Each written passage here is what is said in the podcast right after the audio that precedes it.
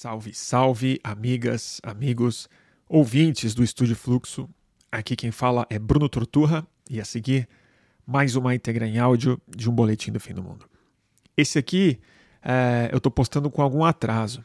Hoje é dia 29 de março e ele foi transmitido dia 8 de março de 2023. E o nome desse boletim é O Aras de Troia. O Aras é uma referência né, bastante óbvia ao cavalo de Troia o famigerado mitológico presente de grego.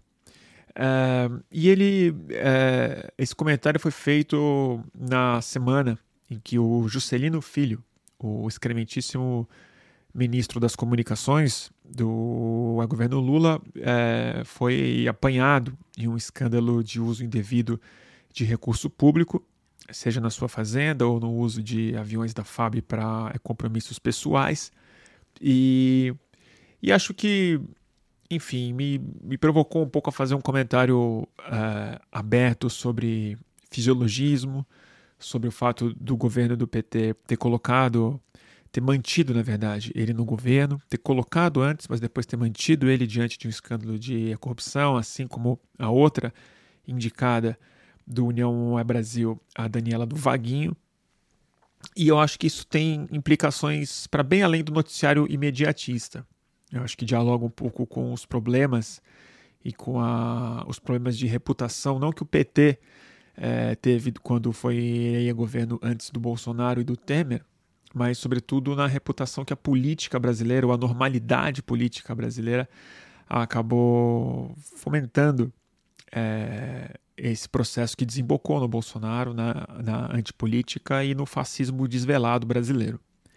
Uh, eu previno todo mundo que, que ainda quer, que está interessado em escutar esse boletim. Eu particularmente não gostei muito. Eu achei ele um pouco confuso, mais prolixo do que o normal, não concluiu muita coisa. Tem muita coisa meio óbvia dita, mas é isso. Valeu como desabafo e alguns alertas que eu acho que estão colocados mesmo três semanas depois. Eu acho que eles valem por uma série de motivos. Tá bom? Então espero que vocês tenham paciência, gostem e com vocês é, Boletim do Fim do Mundo, o Aras de Troia. E aí, gente? Não demorei mais que, que uma semana, vai? Tá bom. Vamos tentar manter esse ritmo aí. É, voltar com os boletins mais frequentes. Acabou o carnaval. E os problemas começaram, né? Então a gente já começa a ter mais assunto, começa a ter coisas mais é, inquietantes para a gente conversar.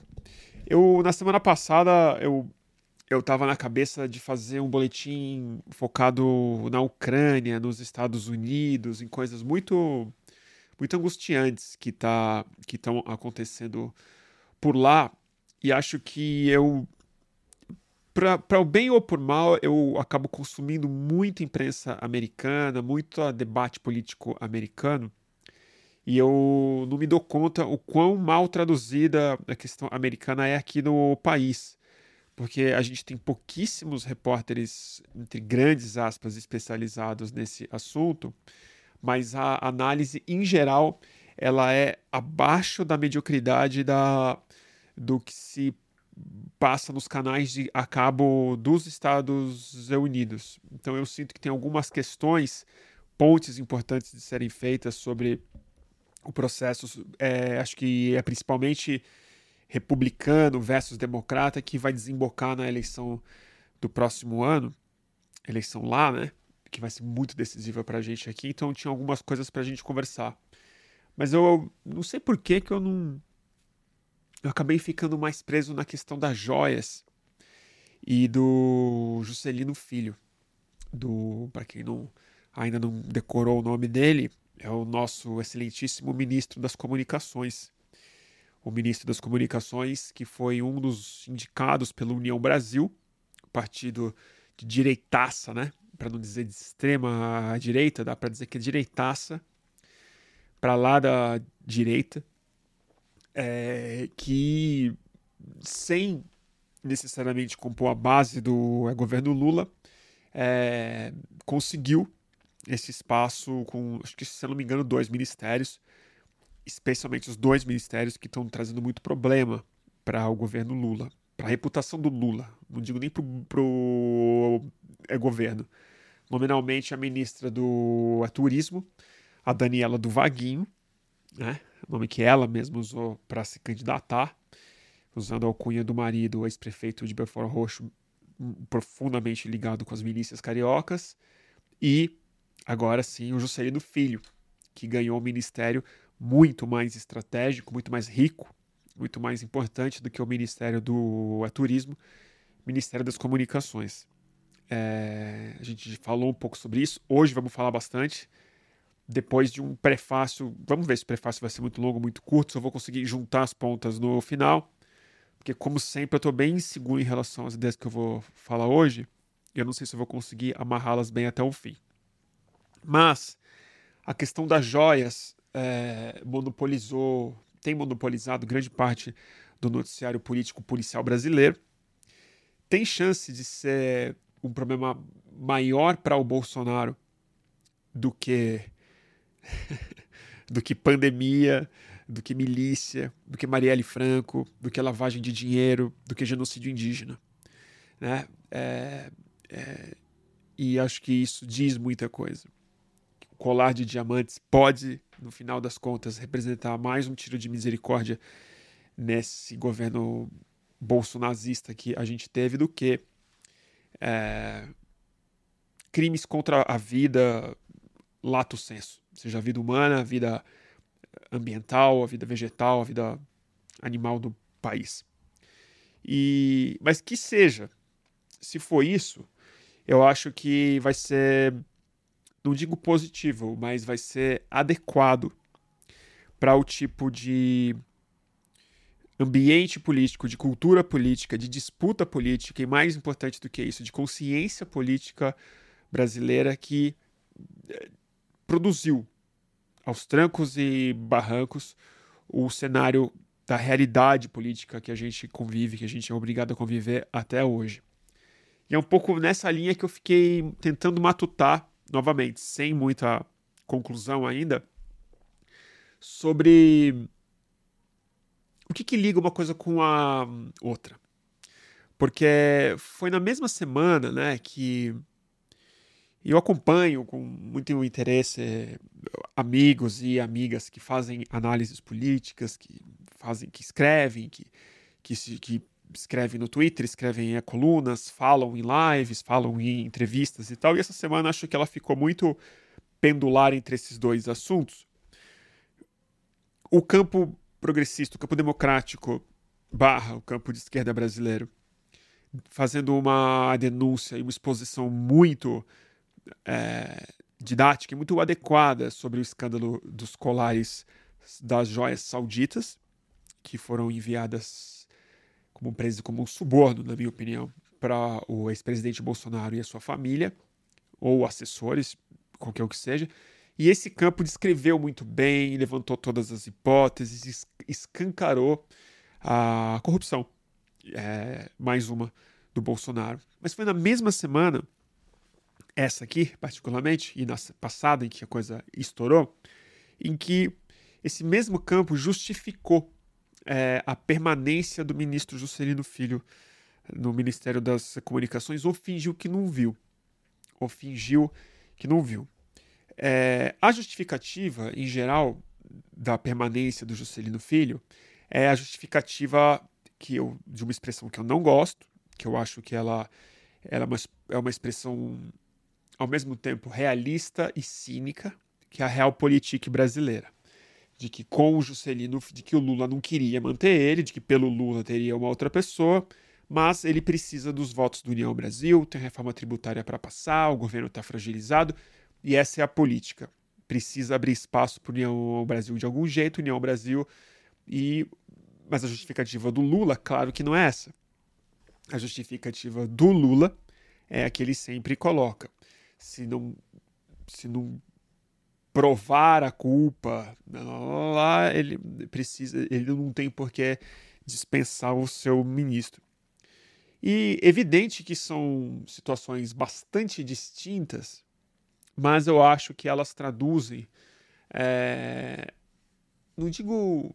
Não tem nada a ver com equivalência, mas existe uma ponte entre um episódio e outro que o nosso campo, novamente, de maneira cínica, ou às vezes por não querer, ou por não conseguir, ou por não pensar tanto sobre isso, não prefere não fazer, não faz. E eu queria, infelizmente, tratar um pouco disso. É, porque, nova, nova, novamente, é, o que o Juscelino Filho representa é, não é só corrupção. Né? Eu, eu tenho plena convicção já pelas provas inequívocas de que ele é um, um político corrupto, de que ele é um político profundamente inadequado para o cargo que ele ocupa, dada a importância estratégica desse cargo, mas o episódio todo ele traduz o problema o problema original que está na eleição do Bolsonaro, que está na autorização do, social, midiática e política que foi dada ao Sérgio Moro para cometer todo tipo de crime para botar o Lula na cadeia e acabar com o governo do PT, mas mais do que tudo, criminalizar a política brasileira na direção de uma nova geração de extrema direita, moralista, policialesca, não é legalista, que se julga ética suficiente para passar por cima de leis que foram construídas para proteger justamente o fisiologismo brasileiro. Mas antes disso, vamos voltar um pouco, acho que eu estou me perdendo já no, mais na conclusão do que na introdução, que é no, no caso das joias em si. É, eu acho que tem uma, uma coisa interessante de lembrar que esse presente ele não foi um, um presente de um país qualquer, ele não foi um presente de uma empresa qualquer, ele foi um presente do príncipe saudita, dos príncipes da família saudita, Mohammed bin Salman, que todo mundo sabe, isso foi muito exposto ao longo dessas, dessa semana, que é um assassino sanguinário, é um psicopata, é um ditador maldito mesmo, é, e que tem interesses não só comerciais é, no país, mas interesses é,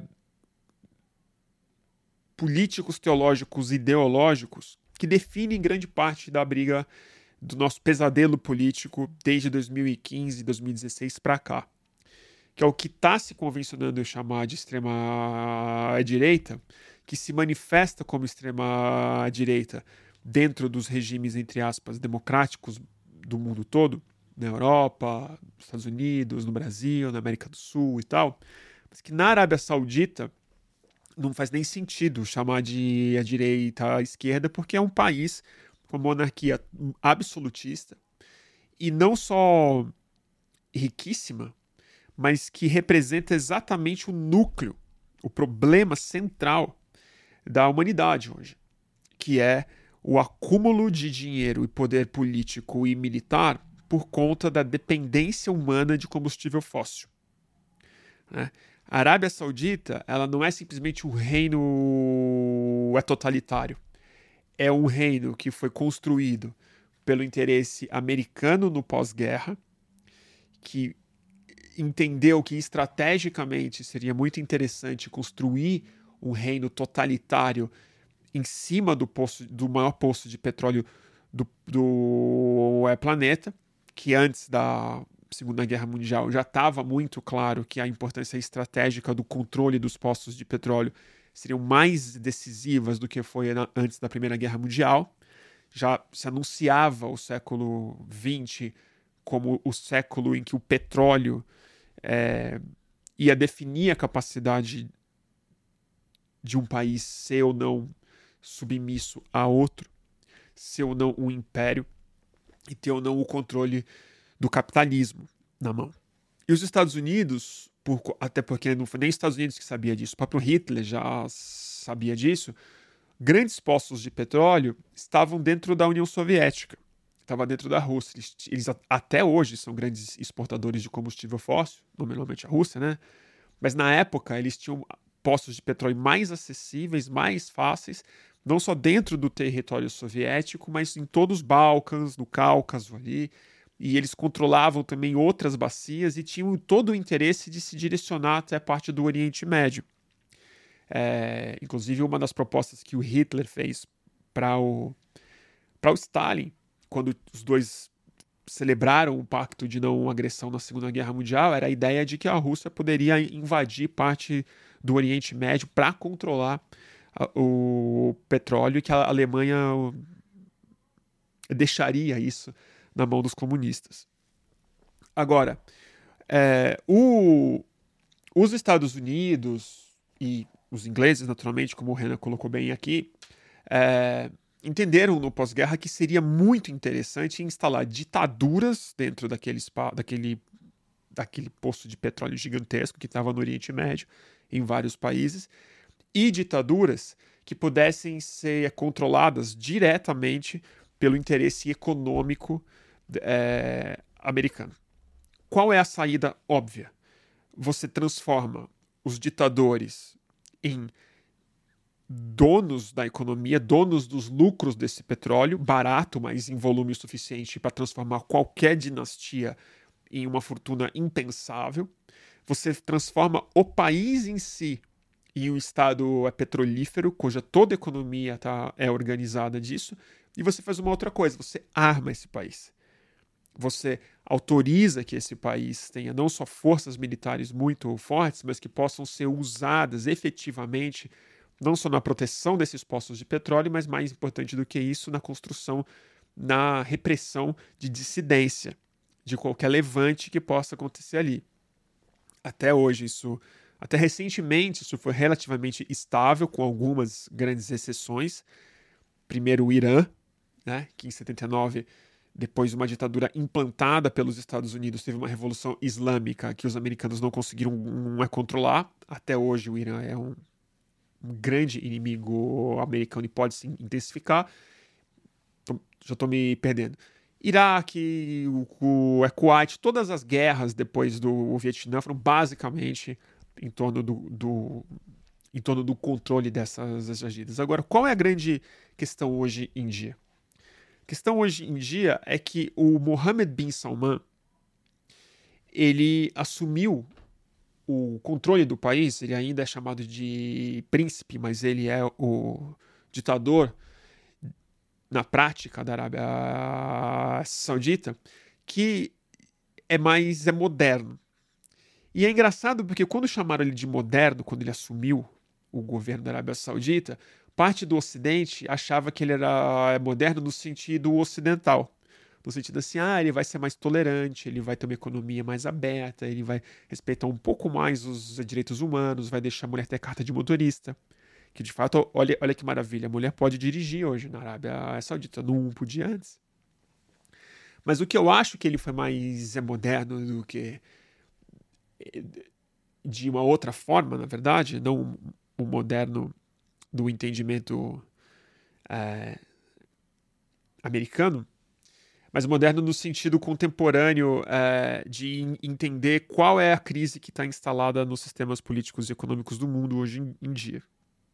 É, eu acho que mais do que extrema direita, ele representa essa fusão que eu acho que não é muito bem observada, na verdade, do desastre ecológico ser idêntico ao desastre é, de meio ambiente, desastre ambiental. A gente, em geral, separa essas duas coisas. A gente trata o grupo da extrema-direita, o grupo do fake news, o grupo do Donald Trump, do Bolsonaro e tal, como é, esses produtores da pós-verdade, como iliberais, ditaduras iliberais, que as pessoas chamam, que eu acho um termo, na verdade, péssimo. É, mas, enfim, vamos tomar ele como praxe no mundo hoje.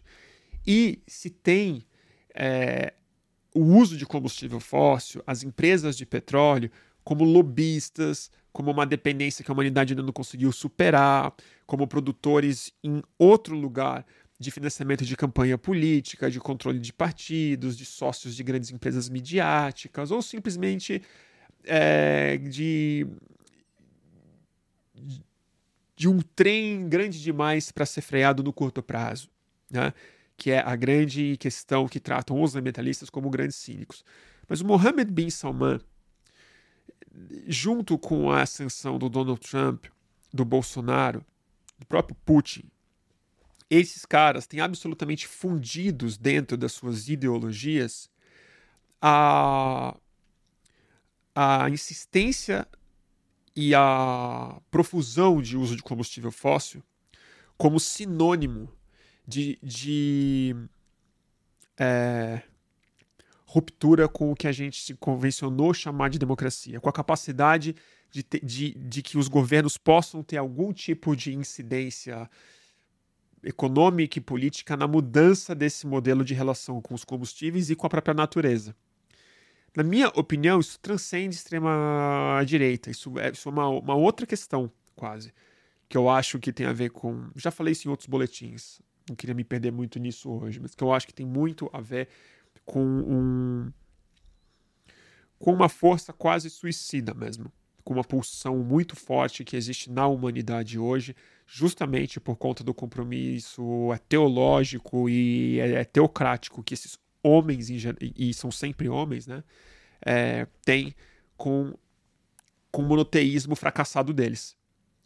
Que o, todos esses monoteísmos, o judaico, o cristão e o, o é islâmico, sempre acabam do mesmo jeito.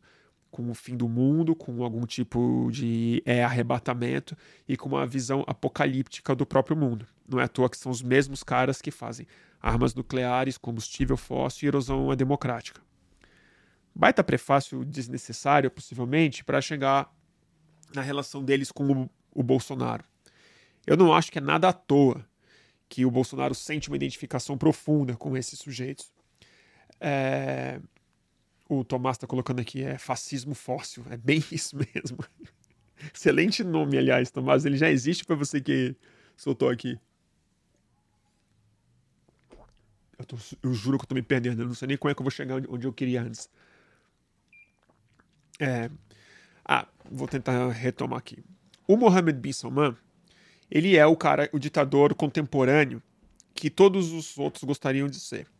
Ele esquarteja jornalista de fato. Ele não esculacha o jornalista. Ele não pede a cabeça do jornalista para o editor. Ele corta a cabeça do jornalista mesmo. Muita gente pode argumentar que ah, sempre se fez isso. Sim, mas sabe como é que ele está fazendo isso hoje? ele está fazendo isso na cara de todo mundo. Que é uma das, das grandes situações, das grandes novidades do fascismo contemporâneo, que além de ser fóssil, ele é muito pornográfico.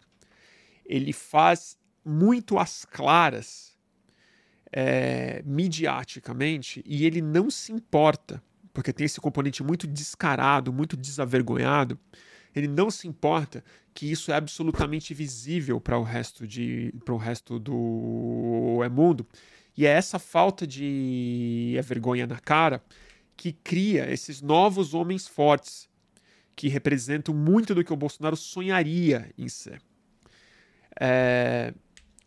E, e essa relação muito bem estabelecida, a gente já sabe, a cúpula que o Donald Trump fez, a admiração mútua que essas pessoas têm, eu acho que o projeto garimpeiro, o projeto extrator, porque quando você pensa, gente, vamos falar sério, extração de petróleo é garimpo. É garimpo de óleo. Que nem fracking é garimpo de gás, ouro é garimpo, tipo, e o é garimpo é garimpo de minério, de ouro, de bauxita, de qualquer de prata, de diamante. É mineração. É a mesma indústria que basicamente é um modelo que dentro do capitalismo ele sempre foi muito bem integrado, muito bem resolvido. Tanto é que ele não precisava ser antissistêmico, esse modelo, é, até muito recentemente. Porque o que se chamava de democracia liberal, e até hoje, grande parte é, o Biden não está rompendo com isso, ele está verbalmente tentando romper com isso. O Lula está verbalmente tentando romper com isso. Mas está se criando de fato um imaginário em que a democracia mundial começa a apontar, pelo menos retoricamente, ou como uma possibilidade, começa a apontar para um novo é, consenso de superação da lógica garimpeira, da lógica extrativista, predatória, venenosa, assassina, na verdade, dos recursos naturais em nome de uma riqueza que às vezes é uma riqueza de fato, como por exemplo energia é uma riqueza meio in, que indiscutível. Porque o petróleo, ele realmente ele faz com que as máquinas andem, né? Você voa, você constrói coisas, você, você faz a economia literalmente girar. Mas outras grandes riquezas mineradas do mundo, raras exceções, elas são profundamente arbitrárias por conta de um acordo, de um fascínio que foi criado no ser humano há séculos atrás. E como grande parte do lastro do capitalismo foi construído em cima desses minérios, ouro, prata, diamante, platina e tudo mais, é quase impossível você desfazer esse acordo e você desvalorizar isso, porque você quebra o próprio lastro da economia. Então esses minérios seguem sendo não commodities, meros é commodities, mas é commodity de armazenamento de grana.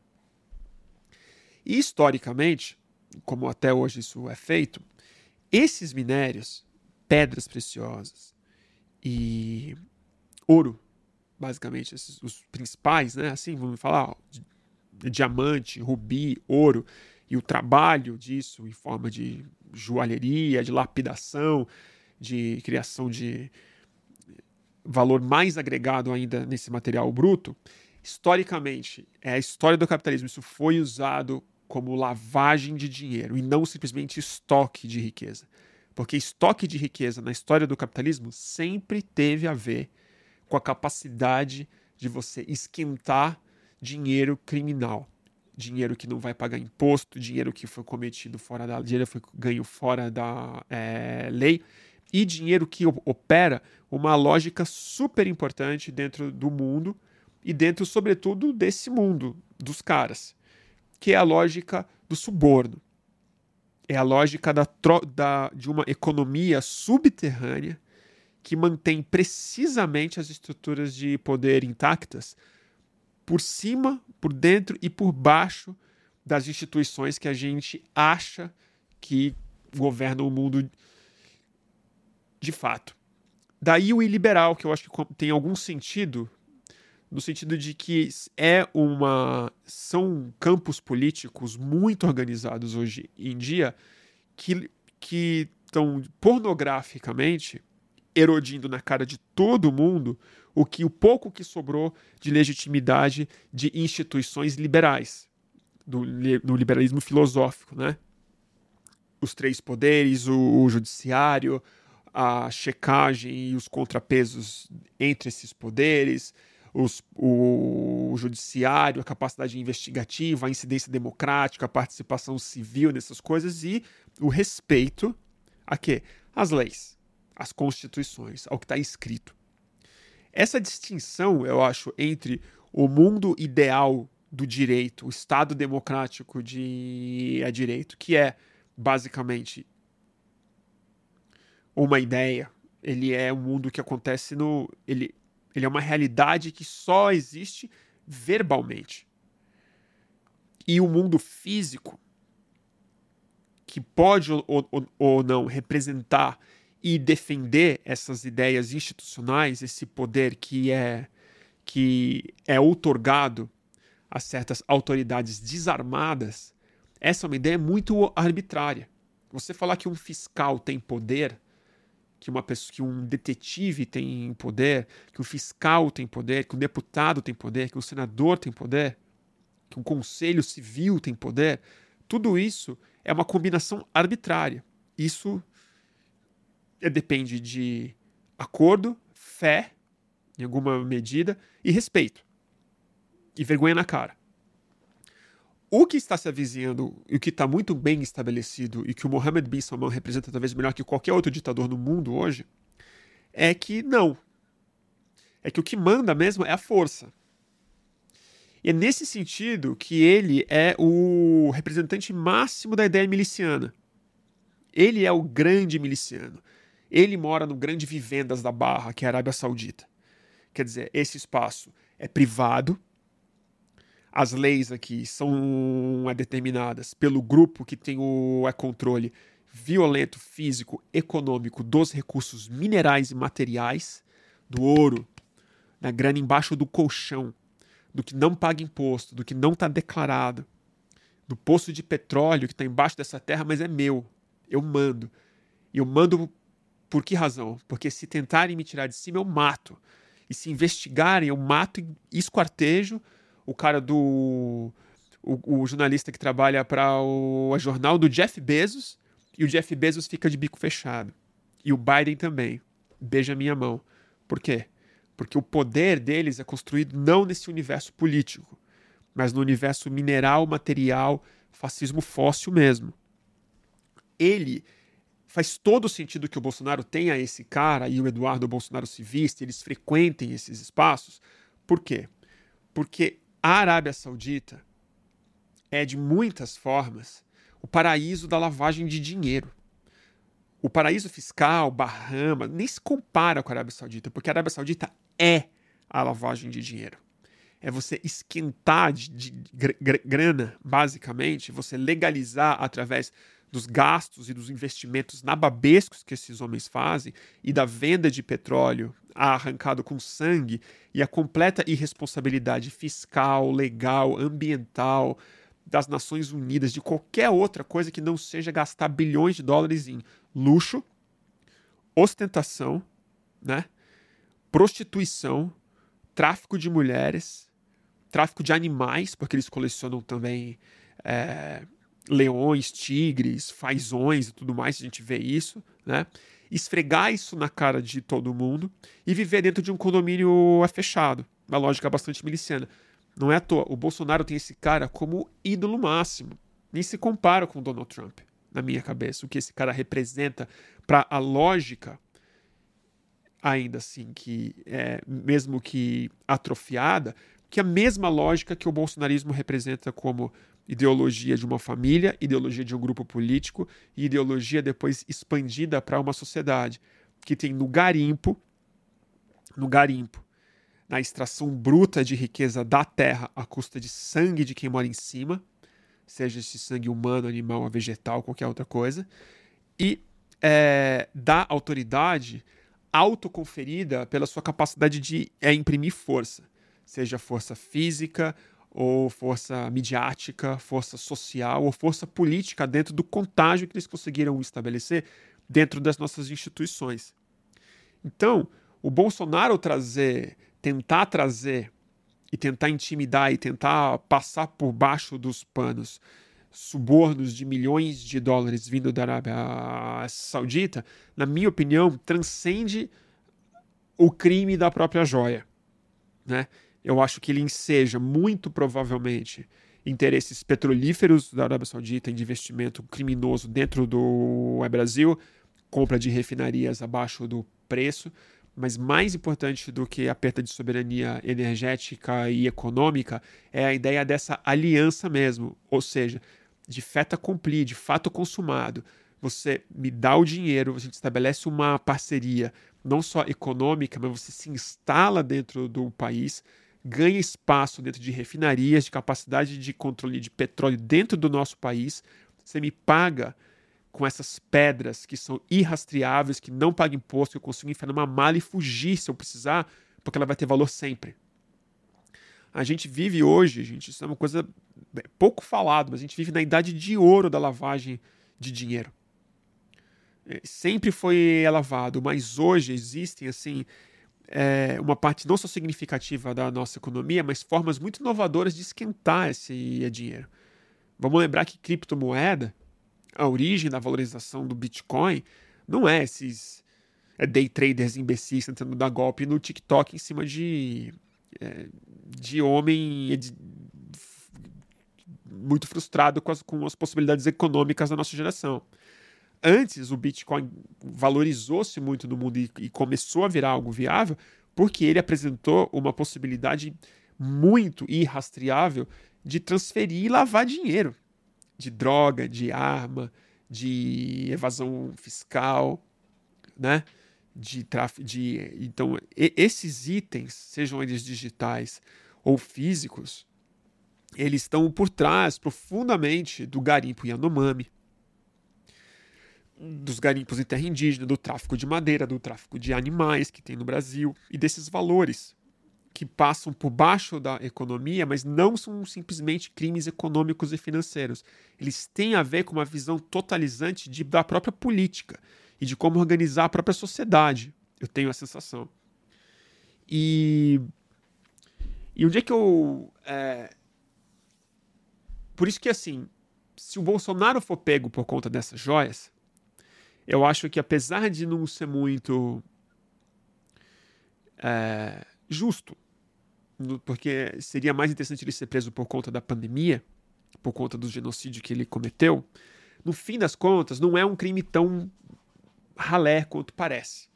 Não é só enfiar diamante no, no fundo da mala e mandar o coronel trazer para dentro do país ele, ele, ele seria preso por uma parte central da prática política desses caras. Novamente, não é simplesmente uma prática criminal, é uma visão de mundo, é ideológico. Esse é o projeto. A transferência de riqueza sem a qualquer, qual, qualquer responsabilidade coletiva em relação à produção, à venda e ao acúmulo desse tipo de riqueza. Agora, por que, que eu acho que isso se conecta de um jeito. É, de um jeito triste com o Juscelino Filho, com o ministro da. É, deixa eu só ver uma coisa aqui, peraí. Ah, gente, eu esqueci, peraí. Deixa eu fazer uma coisa aqui. Eu vou Falando em dinheiro irrastreável, pessoal. Quem quiser colaborar, tá aqui o Pix, tá? Quem quiser colaborar com a manutenção do Boletim do Fim do Mundo, só tem a agradecer. É, tá aqui. Falando em dinheiro, né? E. Falando em remessa. E que não paga imposto. Ai, ai, tô meio cansado hoje. Vamos voltar. Por que, que eu acho que isso se conecta de uma forma triste com o caso do Juscelino Filho? O Juscelino Filho, o que a gente sabe dele? A gente sabe que ele é ministro das comunicações indicado pela direita brasileira. E o Lula aceitou. É... A gente também sabe que o Juscelino Filho não entende porra nenhuma de comunicação. É, não só porque ele não entende, mas ele demonstrou não ter o menor interesse no assunto. É, ele tem interesse em cavalo. Que, vamos lembrar aqui, foi embaixo de um cavalo de joias, que o, de um cavalo também nobre árabe, de uma miniatura de um cavalo árabe, foi enviado o, as joias para o Bolsonaro, né, embaixo de um cavalo. É, também outro grande ativo econômico é, dos sheiks árabes, dos, dos Mohammeds bin Salman da vida.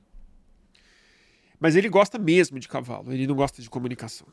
Ele não entende muito de espectro é, de radiodifusão, não entende muito de, é, de Marshall McLuhan, não entende muito de é, enfim, de concessão, de como é que isso se dá, da formação do sujeito político, da relação da comunicação com a formação da consciência pública brasileira. Ele gosta mesmo é de cavalo. E, e tanto gosta de cavalo que parte do que ele reformou o aras dele no Maranhão com dinheiro do orçamento secreto antes de virar ministro. Isso tem outra coisa que a gente já sabe.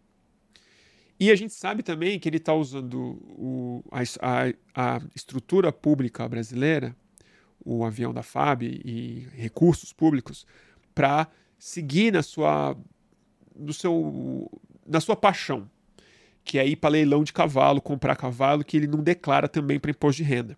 Porque também, porque por algum motivo, cavalo também é estoque de dinheiro no Brasil.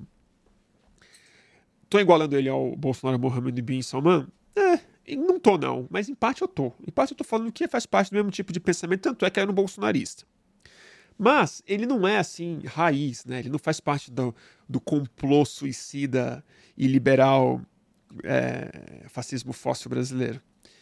Ele faz parte do bom e velho fisiologismo brasileiro. Ele é um clássico político brasileiro. Que, é, e, e, e essa, essa diferença que eu estou tentando situar, que eu não consigo ainda verbalizar bem que eu quero, mas que é. Existe um espectro muito triste e muito delicado e muito, muito perigoso E não é só perigoso, a gente já sofre esse perigo, esse risco já se manifestou do pior jeito possível, que foi na eleição do Bolsonaro e na emergência do campo dele. Mas existe um espectro que liga sem cisão o extremo miliciano bolsonarista e a tolerância e a permanência do Juscelino Filho no Ministério Lula. E é o seguinte: a milícia, isso a gente falou muitas vezes em outros boletins, quando o Bolsonaro estava ali executando o projeto dele antes da pandemia começar. O que, que, eu, o que, que eu entendo por milícia de verdade? Eu acho que de muitas maneiras a milícia ela é a negação da vida civil, né? a negação do comando civil das pessoas que têm o domínio da violência, a liberação dessa autorização, dessa autoridade autoconferida, não publicamente conferida, mas conferida pelo próprio agente da autoridade. Mas a outra coisa muito importante que eu acho, ela não é uma máfia qualquer. Ela não é o crime dentro do Estado. Ela é, ela é a estatização do próprio crime. É você usar o Estado não como um escudo para cometimento de ilegalidades, mas o Estado vai se transformando na própria organização criminosa, através de um aparelhamento e da é, instrumentalização de políticas públicas, não para o fisiologismo, não para atender interesses mesquinhos, regionais, eleitorais e específicos, mas para um projeto de é, transformar o próprio Estado na quadrilha em si. Na quadrilha que mata, que garimpa, que evade divisa, que foge, que mente, que reprime, que manda para a ponta da praia, que exila, que mata, né? Esses, esses que arma a população. Esse é o milicianismo. Mas, quando você vai dentro desse espectro, não existe um ponto claro de ruptura com a prática política usual brasileira, que é chamada de fisiologismo. Né? Na definição, assim, eu fui procurar hoje uma definição besta do que, que fisiologismo é. Fisiologismo, ele é é, ele é, é, é basicamente se define da seguinte forma, que é a manutenção de interesses políticos pessoais e, e pequenos em detrimento do interesse público coletivo. Só que no Brasil, o fisiologismo ele também é sinônimo de, é, de uma série de eufemismos, como, por exemplo, a governabilidade, realpolitik, presidencialismo de coalizão, centrão. No fim das contas, é o reconhecer o fisiologismo brasileiro, na minha opinião, e acho que ela é muito comprovável. O fisiologismo brasileiro, ele é o acomodamento democrático do crime e da corrupção como parte do jogo a ser negociado. É muito diferente de falar que o presidente ou que o partido é uma organização criminosa, que são todos corruptos, que o esquema da política brasileira é uma corrupção só. É mentira isso.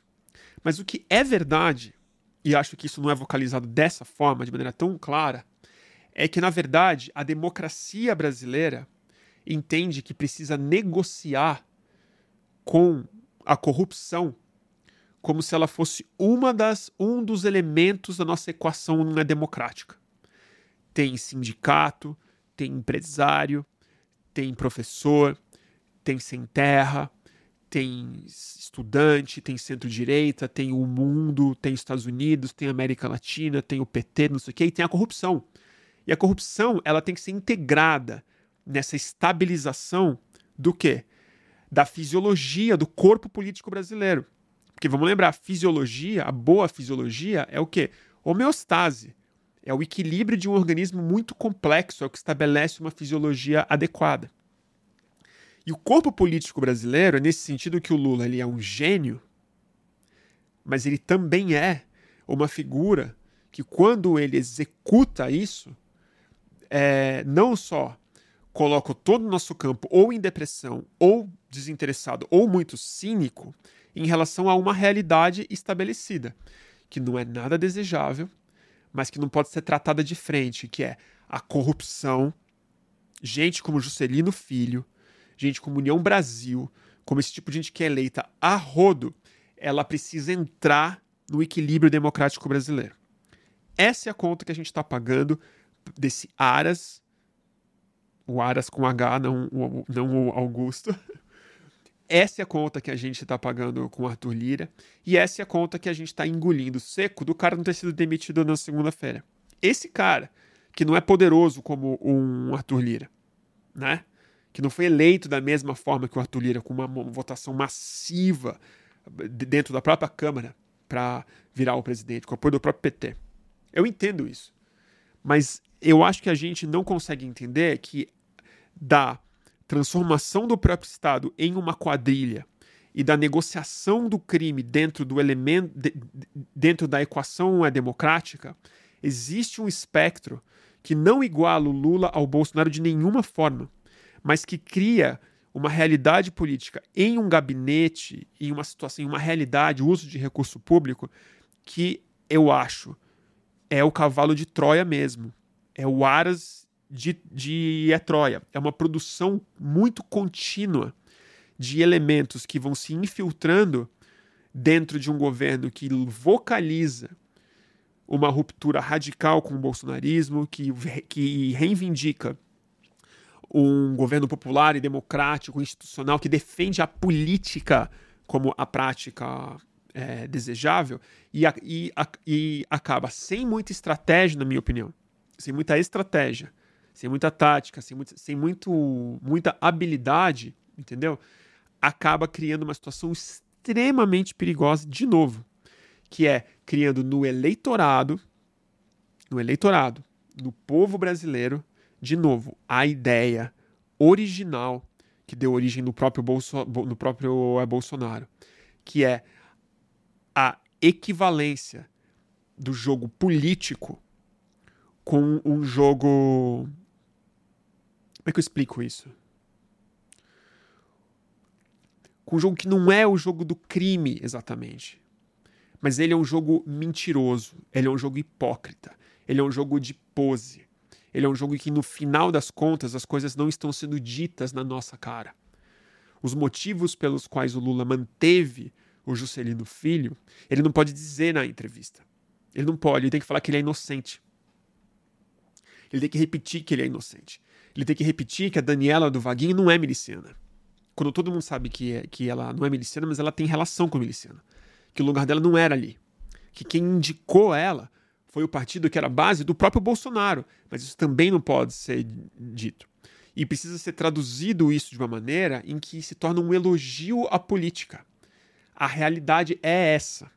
E eu entendo, ela é. Eu posso ser idealista de achar que vai ser muito, que pode ser muito diferente disso.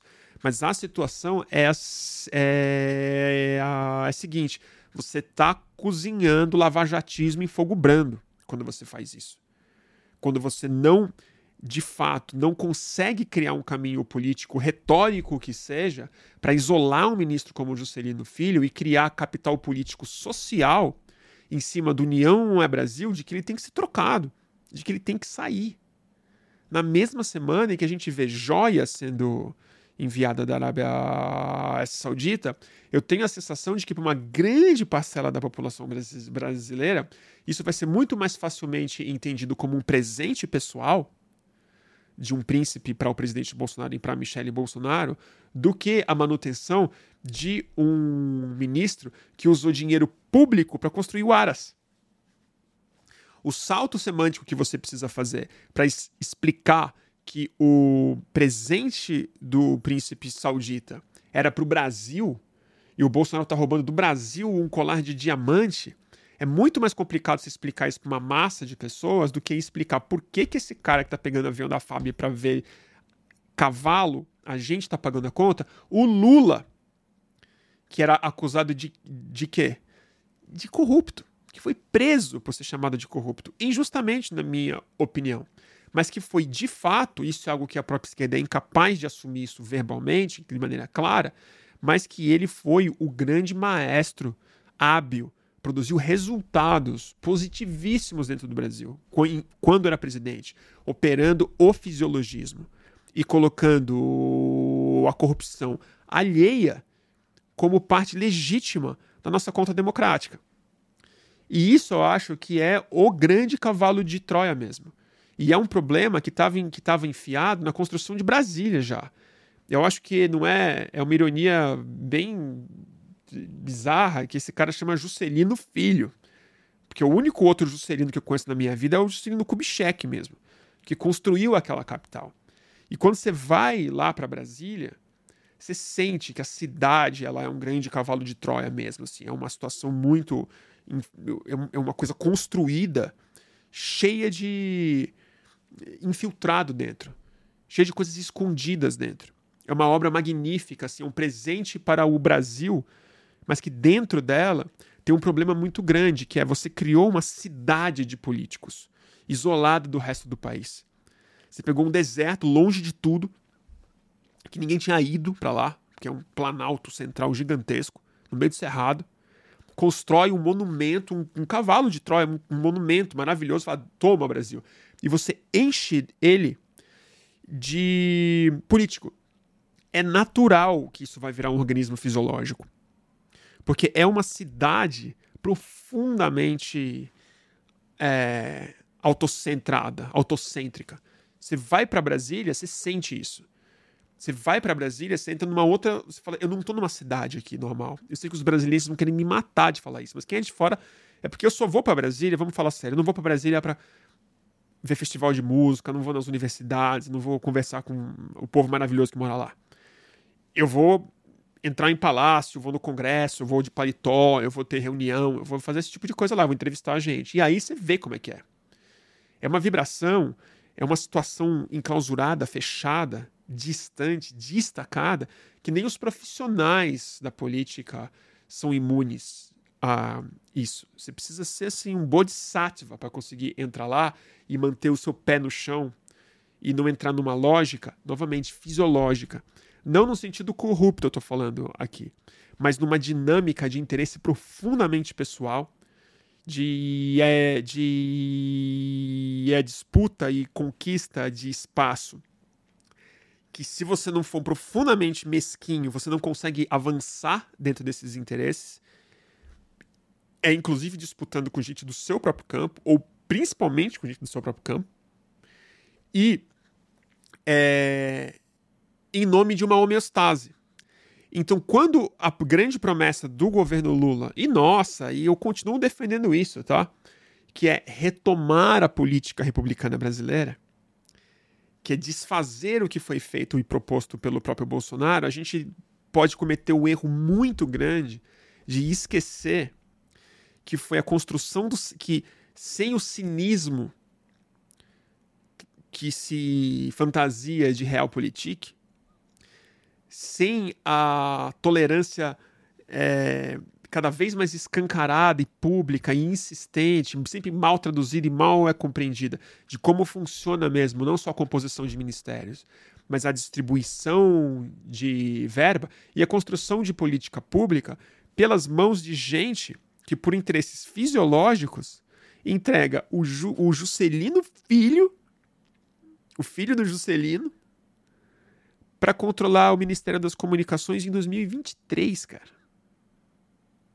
O Ministério das Comunicações. Que é, vamos falar, é outro pilar que nos trouxe até aqui. Se fisiologismo, cinismo e cansaço público em relação a se a política brasileira é isso mesmo, a gente quer outra coisa, outro pilar é a comunicação. Não a comunicação que eu falei no outro boletim, mas não a comunicação superficial não comunicação da produção de mensagens, mas do pensamento político, público, da construção de infraestruturas de comunicação que produzam resultados políticos diferentes. Isso não é a EBC que vai resolver. Não é a Janja falando ou não numa live que vai resolver. Entendeu? Não é. Isso passa pela pasta do Juscelino Filho. E simultaneamente a isso, essa semana, essa semana, outra pauta que eu vou ter que falar aqui, infelizmente, eu vou ter que falar. Que é, essa semana nomeou-se novamente o conselhão da, de Itaipu, da usina de Itaipu. Tem um monte, um monte de ministro do governo Lula tá lá no conselho. Sabe quanto ganha para estar tá no conselho, para participar de medos de reunião ao longo do ano e dar palpite? Ministro de Estado, tá? Ganha 37 mil reais. É desonesto? Não é, tá lá, tá, é, tá, é previsto. Mas vocês entendem isso. O tipo de bode que isso cria. O tipo de vidraça que isso acontece. E não adianta defender isso como realpolitik, não adianta falar que eu estou sendo idealista, porque o, meu voto eles vão sempre ter. É fácil eu votar no PT na próxima eleição. Porque eu sei qual que é a, é a alternativa. Eu sei qual é. Eu sei que eles estão trabalhando com o material que eles têm. Eu sei que os salários em geral dos funcionários públicos são insuficientes para o tipo de vida, de gasto, de desgaste, de expectativa familiar que esses homens e mulheres têm. Mas vocês têm que saber de uma coisa: toda vez que você enfiar o, os ministros do alto escalão do seu governo para ganhar 37 mil em um conselho de uma, de uma outra estatal, você vai gerar muita, muita revolta, muito cinismo e um terreno fértil para antipolítica, para Sérgio Moro, para Dallagnol, para Estado de São Paulo e para a eleição de 2024 e depois de 26. Então, assim, ou você sinaliza uma mudança não retórica, ou você manda sinais e manchetes não simbólicas sobre que tipo de mudança dentro da fisiologia política brasileira você está oferecendo, ou, novamente, o cavalo do Juscelino é só mais um cavalinho de Troia, porque muitos outros já estão instalados. E, novamente, não é só pela direita. Olha lá, o Renan está colocando Itaipu serve para isso é desde a ditadura. Pois é, gente. Pois é. Como é que resolve, né? Ai, gente, tô meio. Falei, não consegui concluir direito o que eu queria, né? Deixa eu ver se eu consigo entender o que eu escrevi aqui. Tomei umas notas hoje.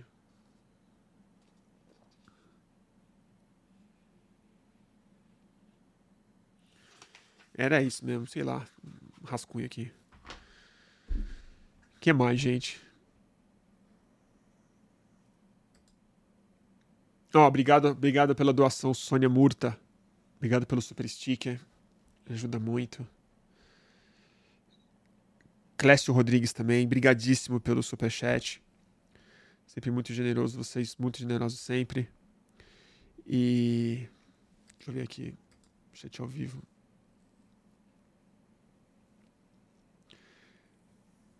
que mais, gente? Tô meio perdido.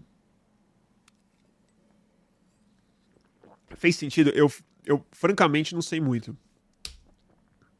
Eu não acho que eu consegui amarrar bem o que eu tava afim, não.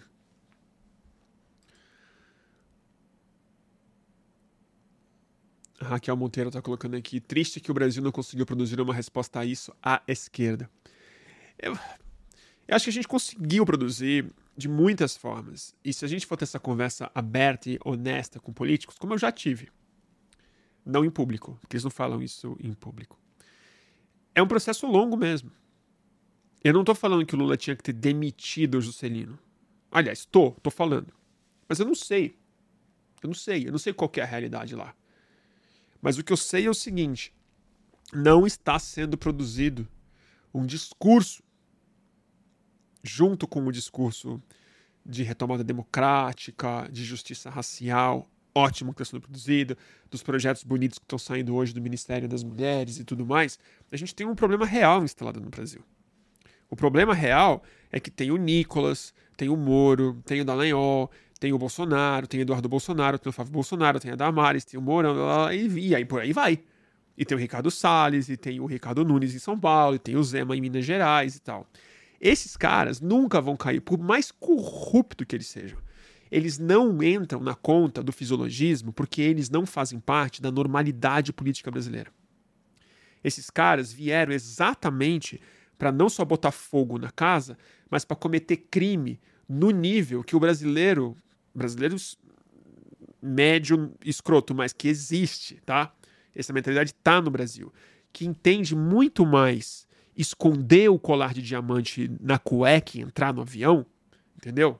Do que o esquema de o uso de avião da FAB e de construção de luxo com o, o, bolso desse cidadão que ele acha que sai do bolso dele. Que não consegue entender nunca o sentido de uma privatização da é, refinaria e se entender, vai preferir a, a privatização. Sabe por que razão ele vai preferir? Porque ele vai falar assim: olha o conselho da Itaipu, como é que é. Olha como é que é uma estatal tá lá pagando 37 mil reais para os ministros do é, Lula do meu bolso. É falar isso. Como falou na hora que votou no Bolsonaro, que votou no Sérgio Moro, que tolerou todos os crimes da Lava Jato. Entendeu? Você dá uma legitimidade política para os gangsters milicianos.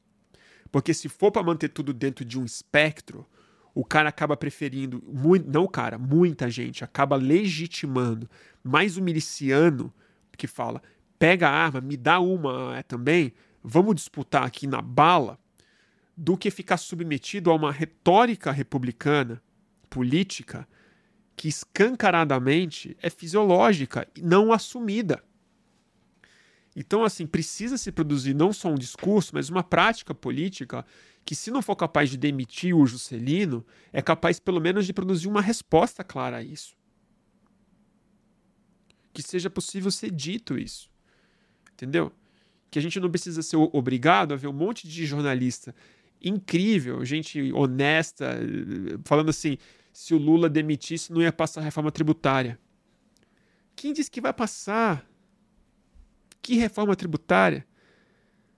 Se um cara que constrói um Aras com um orçamento secreto, que ninguém sabia quem era, que fica leiloando cavalo, ninguém... controla as comunicações brasileiras. Se esse cara não é removível, quem é? Quem é? Sei lá.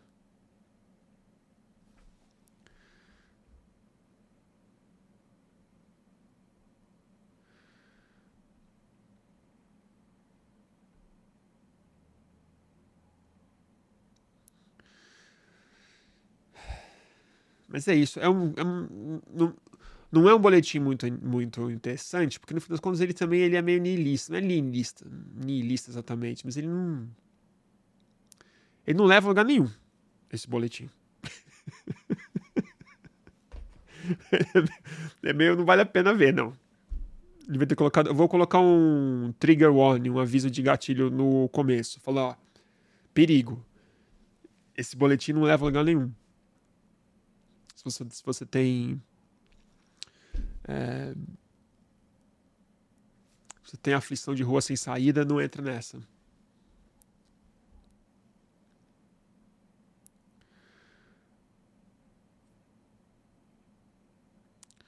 O conselho de classe está falando aqui, Dilma fazia isso que você está propondo. Mais ou menos, né, conselho de classe? Mais ou menos. Mas sim, eu acho que a Dilma não foi honesta demais, vamos dizer. Eu entendo. Eu não estou propondo nada. Vamos deixar claro aqui. Eu estou só tentando entender. Tentando juntar o Juscelino com o colar saudita. Porque no fim das contas, uma das grandes sustentações do desse campo totalitário mundial hoje em dia, que está no Donald Trump.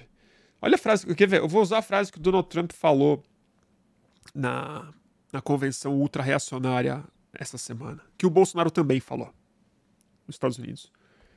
Ele falou o seguinte: ele falou para todos vocês que se sentem enganados, é, manipulados por essa elite política, eu sou a sua retribuição, eu sou a sua vingança, eu sou o seu troco.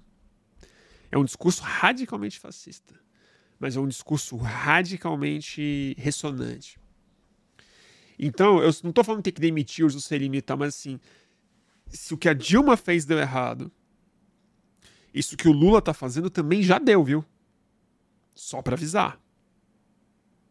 E não é que não deu que o Lula não foi impeachmentado.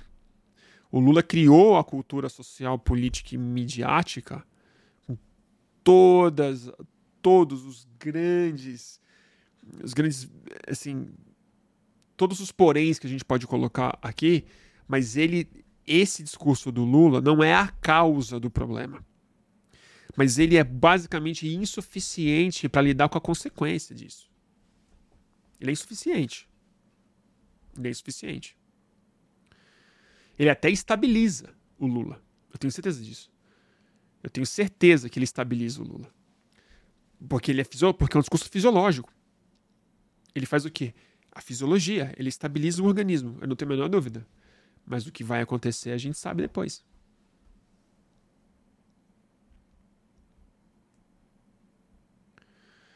Enfim. Sei lá, gente. Paulo Antônio, obrigado pela generosíssima doação. Você diz, esse boletim precisa chegar pro Lula ou pra Janja. Não façam, não faz isso com eles, não. Deixa o Lula e a Janja, eles têm, mais o que fazer. Tem mais o que fazer.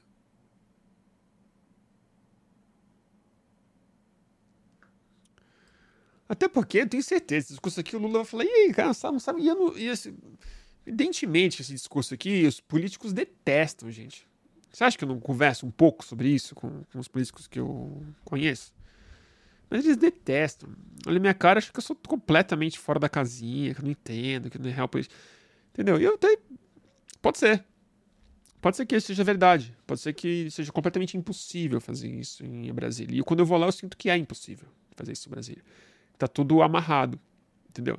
Mas é que fica depois muito complicado de defender é, no abstrato ou no idealismo o sistema político que o Bolsonaro tentou romper. Porque eu também estava muito saudoso da velha fisiologia. Muito saudoso do velho fisiologismo. Muito. Eu estava com saudade mesmo, porque estava com o Bolsonaro no poder. Mas não me peça, não é porque eu estava com saudade que eu amo a companhia. Tem muita gente que é assim. Né? Tem muito parente que é assim. Tem muito amigo que é assim. Você sofre, você tem muita saudade. Aí quando você encontra, você fala, ai, nossa, não aguento mais. É um pouco isso que eu sinto. Entendeu? Eu tava com saudade, mas agora tá bom já. Deixa eu voltar para minha casa e reclamar em paz. Pode ser?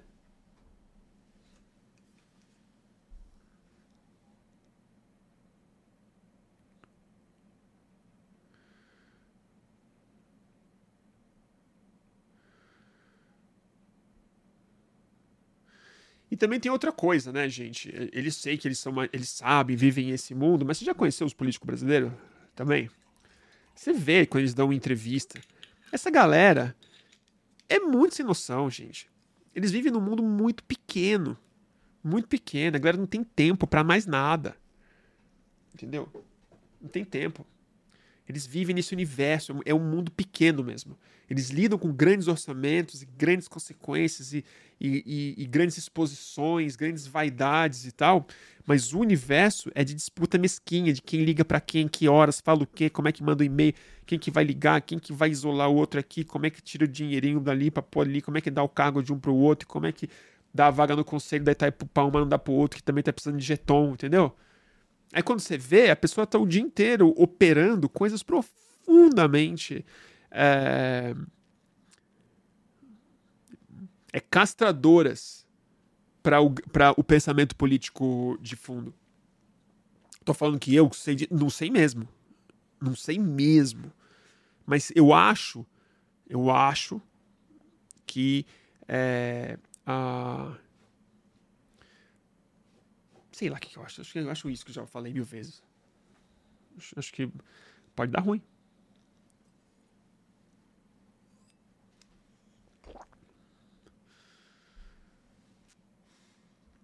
Deixa eu ver aqui.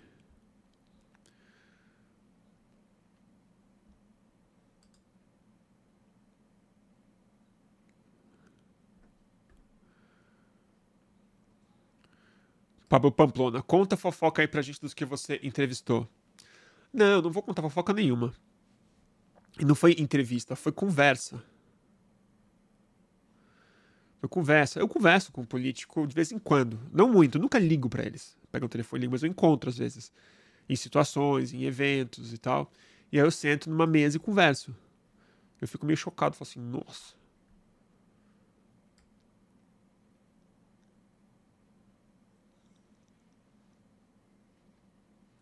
Eu lembro de uma conversa que. Uma conversa não, essa foi uma palestra que eu vi.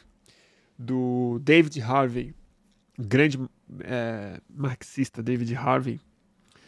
Ele deu uma palestra no evento que chamava Cidades Rebeldes. Eu acho que foi depois de junho de 2013 que aconteceu em São Paulo. E a mesa final, se não me engano, a mesa final foi ele com o Haddad, então prefeito da cidade de São Paulo, nosso atual ministro da Fazenda e candidato à presidência derrotado. É... E ao governo de São Paulo também. O Haddad é um tipo de cara que tem visão longa na política. Ele, estuda, ele lê, ele estuda filosofia, eu acho que ele tem grande chance de ser um bom ministro da economia. É um cara muito sério. É bem acima da, bem acima da curva quando você conversa com ele. É, certamente ele, se ele ouvisse eu falando essas coisas aqui, ele ia puf, bocejar logo no primeiro segundo, exatamente porque eu não sei das dificuldades colossais que eles lidam e tudo mais. Mas eu lembro da conversa que ele teve com o David Harvey e do conselho que ele não seguiu, que o David Harvey deu. E foi uma pergunta muito boa que fizeram da plateia para o David Harvey, que era basicamente assim: o que você teria a dizer para o prefeito de São Paulo? em relação à perspectiva é, da necessidade revolucionária e da inviabilidade e, da, e, no fundo, não desejável revolução violenta. Como é que você cria uma condição de uma formação de uma massa crítica que mexa de fato no que a gente está tentando tocar aqui, quer dizer, na dinâmica profunda política do arranjo institucional que gera esse tipo de organismo fisiológico, que conselho o senhor David Harvey tem a dar para o prefeito da maior cidade do hemisfério sul? O que, você tem a dizer para ele? E eu lembro de uma resposta que parece vaga, mas foi muito inteligente e o Haddad nunca representou isso como político.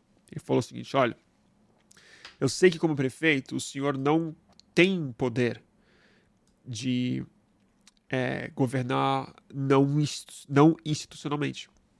Você está amarrado pelo Estado é burguês.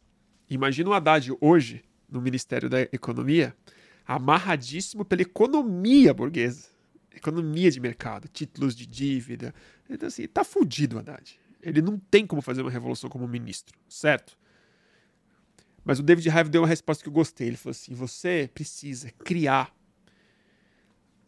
espaços sociais, espaços públicos, instituições, casas, reuniões, eh, projetos que possam ser brechas de experimentalismos revolucionários locais e regionais.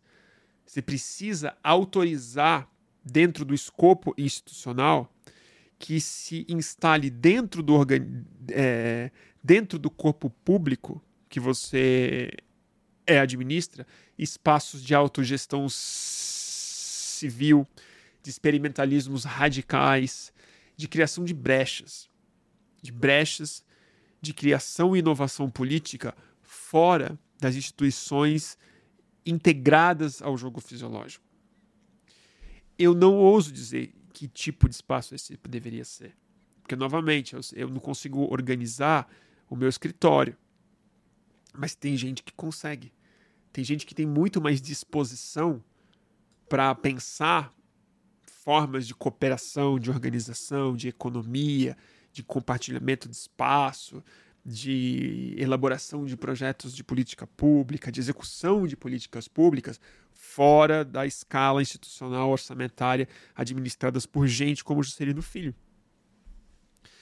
E, e eu acho que isso deveria ser talvez uma fronteira muito mais interessante para o governo pensar do que talvez enfrentar de frente a demissão do Juscelino. Se isso não é possível, ok, não é possível.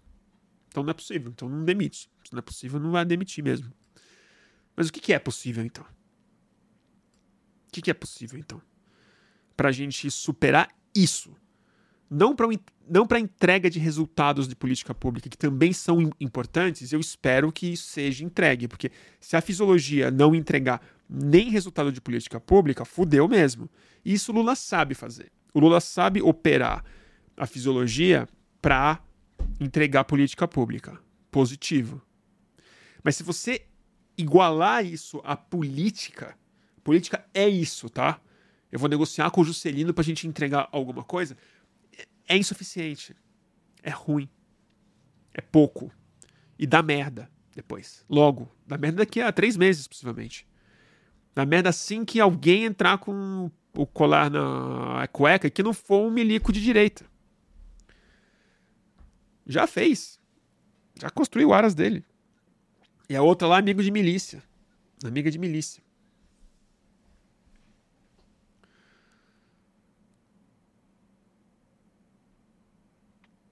Faz sentido? Alexandra está colocando aqui. Concordo e discordo ao mesmo tempo. É, pode isso? Deve. É, eu concordo e discordo de mim mesmo o dia inteiro. É muito chato não me leve muito a sério.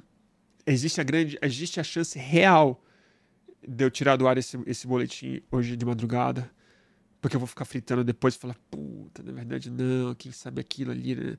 Então, assim, já não tô gostando do boletim.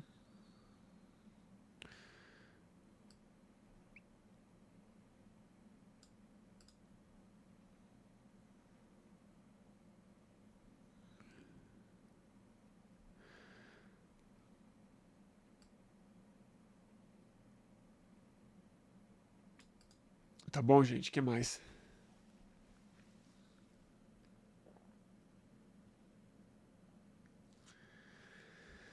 Tá difícil hoje.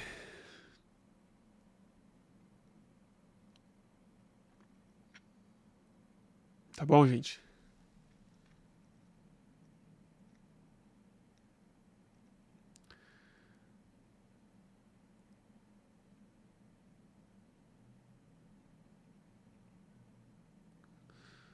que mais, gente? Para de frescura, relaxa, diz a Mariana Gomes. Tá bom, não, não, é, não é frescura, gente, é difícil. Depois, sei lá. Telefonemas Podcasts. Fala de um livrinho para desanuviar. não, porque eu ainda tô lendo Ascensão e Queda do Terceiro Reich. Então, se tem uma coisa para não desanuviar, é o livro que eu tô lendo. Eu tô na pior parte agora. A parte mais pesada. Que é tipo o capítulo que eu tô empacado há vários dias, porque eu, eu, eu vou lendo e eu vou começando a comer unha, horror e tal, que é. Ele tá descrevendo. Um capítulo longo. É, já se caminhando pro final. Que ele detalha, assim. É, o que o regime nazista fazia nos países que foram conquistados e nas sociedades que foram conquistadas. A gente sabe muito, a gente sabe da parte mais brutal de todas, né, que é muito é, falada, muito bem traduzida nos filmes, principalmente, que é o Holocausto é judaico, né? Então assim, o, o, o como é, ele tentou exterminar mesmo genocídio assim diligente em escala industrial. Mas esse capítulo ele não só dá detalhes de como isso foi planejado, como isso foi desenhado e tal, mas ele, ele também avança, ele também detalha muito bem a diferença do tipo de projeto que eles tiveram na Polônia, do tipo de projeto que tiveram nos espaços russos que eles conquistaram por algum tempo, é, nos Balcãs, na França, é, de como eles tratavam as populações, os próprios soldados deles, a população dentro da Alemanha dissidente. E assim, é uma doideira, assim, um negócio inacreditável. E vai te vai mexendo com você. Não dá para ler isso e ficar frio assim. Você vai passando muito mal. E, e você entende mesmo porque que o negócio ele é. Ele é além do, do sinistro mesmo e e como que é inaceitável assim, como que é um negócio impensável que essa ideologia hoje em dia está virando está ganhando espaço mesmo dentro da política americana, brasileira. Como que o Bolsonaro é, é, se pudesse, o Bolsonaro pudesse, ele faria isso, a gente pode ter certeza. E aí vai me dando outros sentimentos também muito difíceis de, de sentir em relação à viabilidade da, da organização política que a gente tem hoje em dia para ser capaz de prevenir esse tipo de coisa. Então é, é bem duro. Não é um livro para desanuviar, não. Lamento informá-los. Mas, tá, tá, tá, em português isso? Pergunta o telefonema. Tá em português, é um, é um clássico. Tá aqui, ó. Esse, é, essa é a segunda parte, que é que eu tô lendo. A sessão que, na verdade, ele é um livro, originalmente ele é em quatro partes. Mas essa edição da Nova Fronteira, ele publicou em dois volumes. Então, volume 1 é a parte 1 e 2, e o volume 2 é a parte 3 e 4. E eu tô no último capítulo da parte 3. E tá quase caindo Mussolini. E nossa senhora, é barra pesada. Mas vale muito a pena. É um livro assim realmente muito iluminador.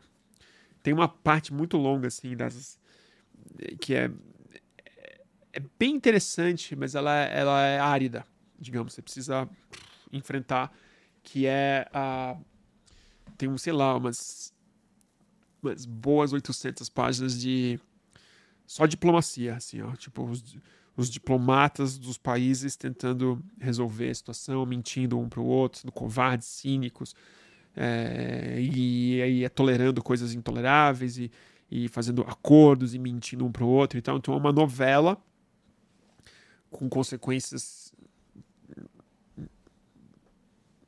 nem, não tem nem adjetivo para isso, né? E, mas que agora a gente já está já tá tudo deflagrado, está tudo indo pro, tá tudo indo pro buraco já. E o Hitler acabou de começar a perder a guerra de verdade. Ele deu os maus passos dele definitivos é, na Rússia e em erros navais que ele cometeu para né, que ele poderia ter destruído boa parte da frota é, inglesa então a Rússia, o Stalin já está partindo para cima dele, o inverno russo está ajudando muito, e os Estados Unidos acabaram de entrar na guerra. Então agora o Hitler vai começar a se, a se, a se, a se fuder de verdade. Mas aí o autor faz esse intervalo, quer dizer, antes da queda, ele fala: vamos contar como era a vida nos espaços é, conquistados. E aí realmente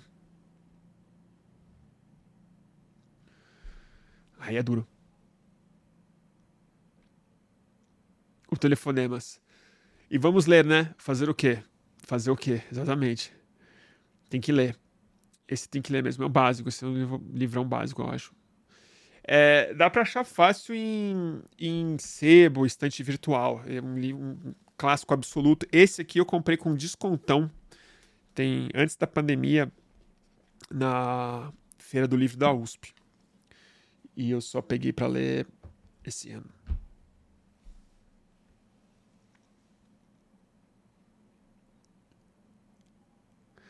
Lendo isso, pergunta o Telefonemas Podcast, você não acha que os paralelos com o Jair não são válidos? Por quase um milhão de mortos e nada. Telefonemas, eu acho que os paralelos com o Jair são muito válidos. Sobretudo na primeira parte. É... Quando você vê a ascensão do nazismo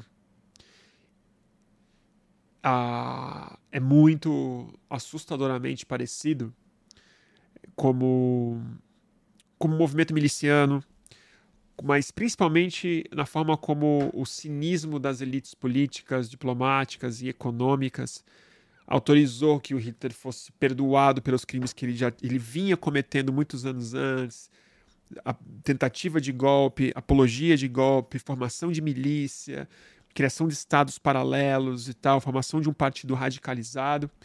Tudo porque as pessoas preferiram ele. Essa história é muito bem conhecida, mas preferiram ele do que a ascensão da esquerda socialista dentro da Alemanha. O medo do comunismo sempre foi muito maior é, para as elites econômicas do que a, a dança com o, com o nazismo mesmo. E a, a construção do patriotismo e tal. Então, as primeiras 400, 500 páginas desse livro é muito assustadora a semelhança. Depois, não. É, e é engraçado você falar, porque morreu um milhão de pessoas. Sim, mas é um processo diferente, né? A, a, a morte brasileira ela é muito mais fruto de uma... Tem uma visão eugenista, que é parecida, muito parecida. Mas ela é, compara com o que o nazismo projetou. O nazismo era um projeto mesmo.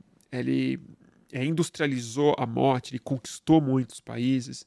O Hitler se provou muitas e muitas vezes um político de uma inteligência demoníaca muito grande, de saber operar com a psicologia pública, com os seus rivais e tal, coisa que o Bolsonaro nunca foi.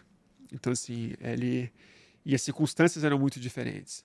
Então, assim, o, o, o Bolsonaro, para mim, ele é isso. Ele é muito mais um auto-xenófobo do que um xenófobo verdadeiro para fora. Né? Ele não odeia os gringos, ele odeia o povo brasileiro. É diferente. Então, tem uma lógica muito mais implosiva o fascismo dele do que uma lógica expansionista e suicida no fim das contas. É, então, na hora que a guerra começa, que o trabalho, que a política de grandes consequências começa a ser operada, você perde a identificação com o Bolsonaro. Você fala, tá, ele já não é mais o Hitler. Mas durante um bom tempo você fala, é. E no espírito. O espírito é muito parecido. O espírito é muito parecido. Né? O, o sadismo, o tesão pela morte é alheia, a corrupção o enriquecimento pessoal, a construção de casas para ele, né? A, os acessos de raiva que ele sente, tudo isso é muito, muito parecido. Mas é muito parecido com outros fascistas, né? O Donald Trump é assim, o Mussolini é assim, o Franco é assim, ó. muita gente é assim.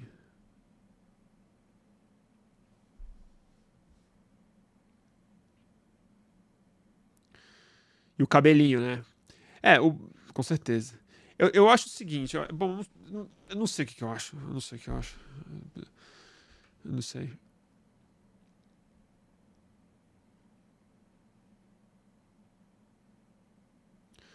A Rosinha da falando, depois desse, lê A Queda do Céu, Davi Copenhague. Já li, já li. Li A Queda do Céu, já. É maravilhoso, mas também é, é, é bem preocupante, né? Eu fico mal quando leio Davi Copenhague. Ah, o Guerrilheiro Urbano tá fazendo uma pergunta boa aqui. Fala do Silvio, de o Silvio Almeida, que em entrevista recente se posicionou a favor do aborto e da descriminalização das drogas. Que maravilha, né? Ufa. Vamos lembrar também assim. uma coisa positiva, vamos dizer uma coisa positiva. O Juscelino não foi demitido por ser corrupto. Essa é uma coisa negativa. Mas sabe uma coisa positiva? O Silvio Almeida não foi demitido por ter falado o que ele falou. Porque o, o, o governo Dilma, a Dilma ia nomear, ele estava. Ele seria nomeado, mas estava indicado já. O Pedro Abramovay seria é, indicado para secretário nacional de é, drogas no primeiro governo Dilma, assim que ela foi eleita, em 2010. E ele deu uma entrevista para o Globo, falando algo muito mais leve do que o Silvio Almeida falou hoje. E a Dilma demitiu ele antes de nomeá-lo, porque era impossível para um, um funcionário público do governo do PT falar isso claramente, sem, sem perder a cabeça. Então o Silvio Almeida não só falou isso, como não foi desautorizado, não está instável no seu cargo, e até onde eu vi, não tem ninguém pedindo a cabeça dele também, não. E, e acho que ele colocou de um jeito especialmente corajoso que não é a questão de saúde pública. A questão de saúde pública ela é verdade. Eu tenho minhas divergências. Eu não acho que a questão das drogas é um problema de saúde pública também. Eu acho que ele é um problema de uma outra ordem. Ele toca na saúde pública, mas ele deveria ser encarado de uma outra forma. Mas isso é muito é, fora do, das possibilidades políticas. Mas o que eu acho que ele foi muito corajoso de falar, ele falou: a gente precisa descriminalizar as drogas para porque o sistema carcerário está muito cheio. Então, basicamente, ele fala: a gente tem que prender menos gente e tem que soltar a gente que está presa.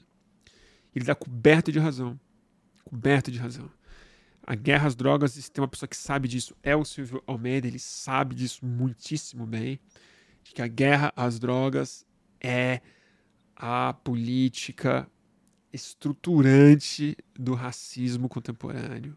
Mesmo é o jeito de encarcerar pobre, preferencialmente preto, é o jeito de matar jovem preto, é a desculpa esfarrapadíssima racista que existe para as operações policiais, para a política de extermínio, para a justificativa do pânico da classe, é, da classe branca brasileira. E, e é a justificativa das masmorras. Então, nesse momento que tem golpista preso reclamando da comida, na Papuda, que é um presídio bom, é, é uma hora boa da gente falar de desencarcerar a gente. E o Silvio Almeida está coberto de razão. Se isso vai virar alguma coisa, eu não sei. Mas está aí um bom exemplo. O Silvio Almeida está conseguindo produzir, pelo menos como ministro, falando sobre isso, ele está estendendo os limites do possível. Se a gente vai descriminalizar, eu não sei. Mas antes não era possível falar. Agora é. Por quê? Porque ele insistiu em falar. Ele não ficou quieto. Então, eu acho uma maravilha que ele falou. Ah, esqueci de falar de uma outra coisa que tem tudo a ver com isso. Esqueci, esqueci. Que se o Lula fizer isso, vai ser um erro para mim, assim, vai ser fatal na manutenção da, do fisiologismo e vai ser o fisiologismo dele mesmo, não o fisiologismo alheio. Que é se ele tiver a péssima ideia de indicar o Zanin para STF. Tá falado. Assim, o, a lenha na fogueira que isso vai ser desnecessária mesmo, entendeu? Porque não vamos dizer, não vamos, não vamos aqui falar que o Zanin é o, não tem jurista melhor do que no Brasil, né? Pode ser um baita advogado, um cara fiel, um cara massa, teve o seu papel, ajudou a soltar o Lula, maravilha. Mas assim, STF, o advogado pessoal do Lula, que tirou ele da cadeia, você tá querendo botar fogo mesmo no lava-jatismo brasileiro, né? Que já tá morrendo de. Tá caído. Zanin não dá. Zanin não dá. Assim, precisa ser um jurista com visão real, gente. De preferência mulher, né? Vamos falar aqui. É. É. Hoje é 8 de março, né? Vamos dizer, só tem a Rosa Weber e a Carmen Lúcia. Tá pouco tá pouco. Né? E, e assim, Silvio Almeida era um bom candidato, agora tudo bem, ele tá, ele tá ministro, tudo, tudo bem. Mas assim, o advogado pessoal não tem condição, gente. Desculpa dizer. Aí é muito, muito, pensamento muito estreito na Suprema Corte. Não tem condição.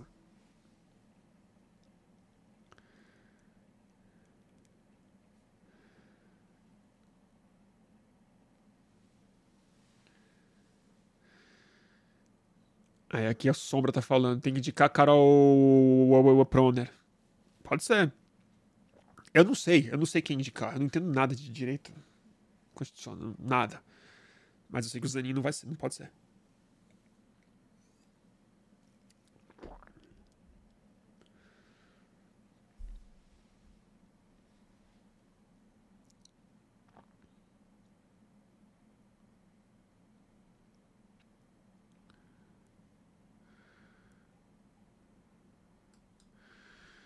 Ó, o, o, está colocando aqui. Guzo hoje no Estadão. Zanin, se for mesmo nomeado, será uma mancha eterna na história do Supremo. Bom, se o Guzo falou isso, eu tô quase favorável ao pôr o Zanin lá. Porque o Guzo, gente.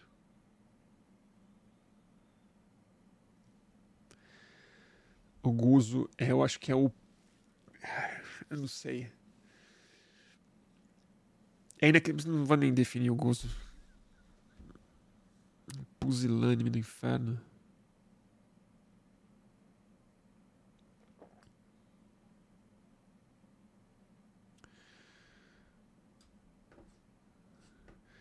Essa história do Zanin no STF é só para distrair os raivosos e não queimar antecipadamente os nomes possíveis, diz Fabiano ZB. Que seja, então eu vou ser um dos que vai contribuir para esse projeto. Vou ficar aqui. sendo um dos raivosos, falando que não tem condição de ser ele.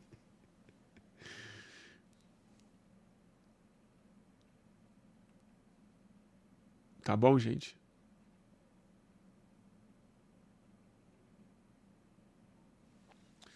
Então tá, gente, acho que eu vou, acho que eu vou nessa. tô meio. Ó, nessa o Torturra se entrincheirou com o Guzo. entrincheirou, é ótimo. Não, e eu nunca, eu nunca disse isso. Eu nunca disse que será uma mancha eterna no STF. Porque dizer que é uma mancha eterna no STF é tipo pegar um. É tipo pegar uma estopa de oficina é, velha, assim, ó. E falar. Você vai sujar essa estopa. Tipo. É, uma mancha mais, uma menos no STF, eu não tô preocupado. A questão que eu tô preocupado é. É com a, É com tentar limpar mesmo. é com tentar dar uma, dar uma melhorada ali. Produzir uma nova visão mesmo para STF.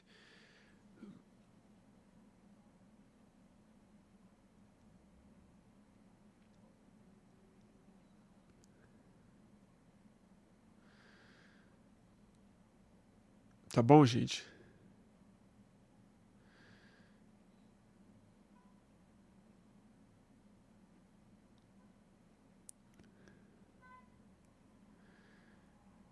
Na época dos youtubers tem que ser a Gabriela é Prioli no STF. é, pois é. Vamos lá. Data vênia. Gente, chega. Chama o Guzo para uma entrevista no Disfluência, Bruno. Boa ideia. Boa ideia. Mas deixa eu chamar ele pra. pra MMA. Porque eu já conheci o Guzo. Tive o desprazer de conversar com ele numa. Sabe quando foi? Eu acho que foi na inauguração do IMS da Paulista. Foi.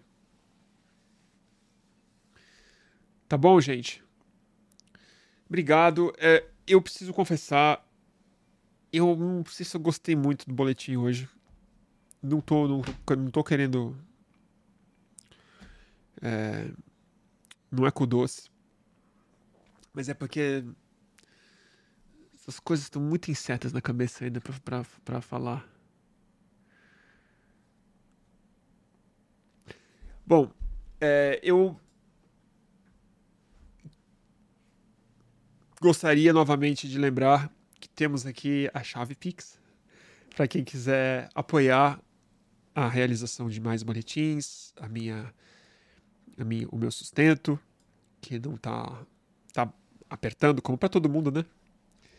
E é, faz muita diferença, ajuda a colocar esse programa em pé, a manter minha vida nos eixos, a não procurar trabalhos é, indesejados que eu vá precisar fazer e tirar tempo, cabeça e energia para fazer coisas mais legais, muitas delas de graça que eu também faço. Então, é isso aí, turma. Quem puder, tá aqui a chave Pix, não paga é, taxa para o YouTube, né? Mas quem preferir dar aqui no Superchat, eu também agradeço do mesmo jeito. Ó, Pix só se você não apagar a live, mas depois, puta, depois eu fico mal, cara.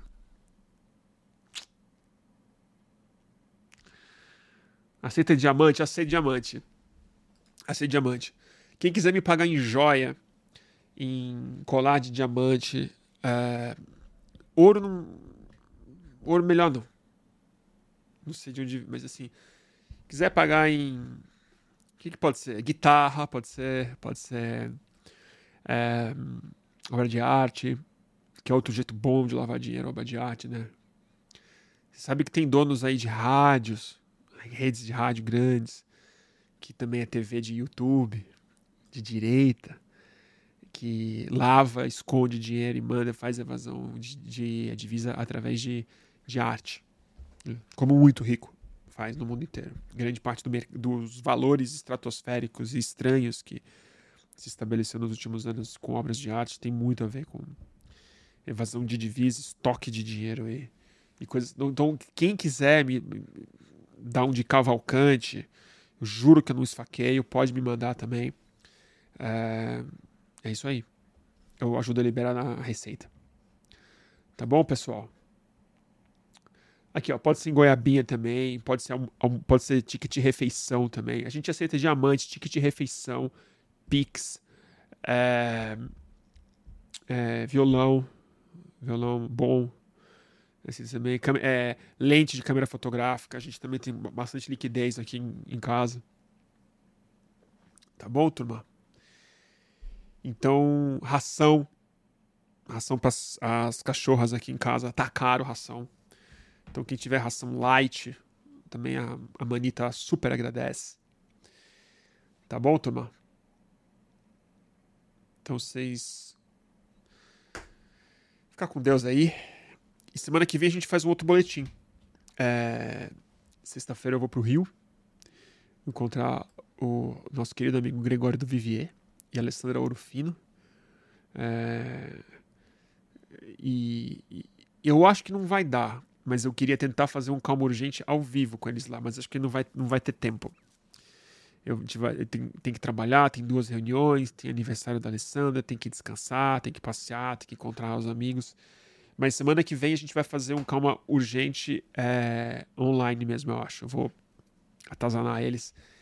Então, quem quiser cobrar o Gregório, por exemplo, nas redes sociais, pode cobrar ele, falar: queremos um calmo urgente é, manda inbox para ele, marca ele, atazando a vida dele, que ajuda. Tá bom? Turma, durmam bem, que eu vou aqui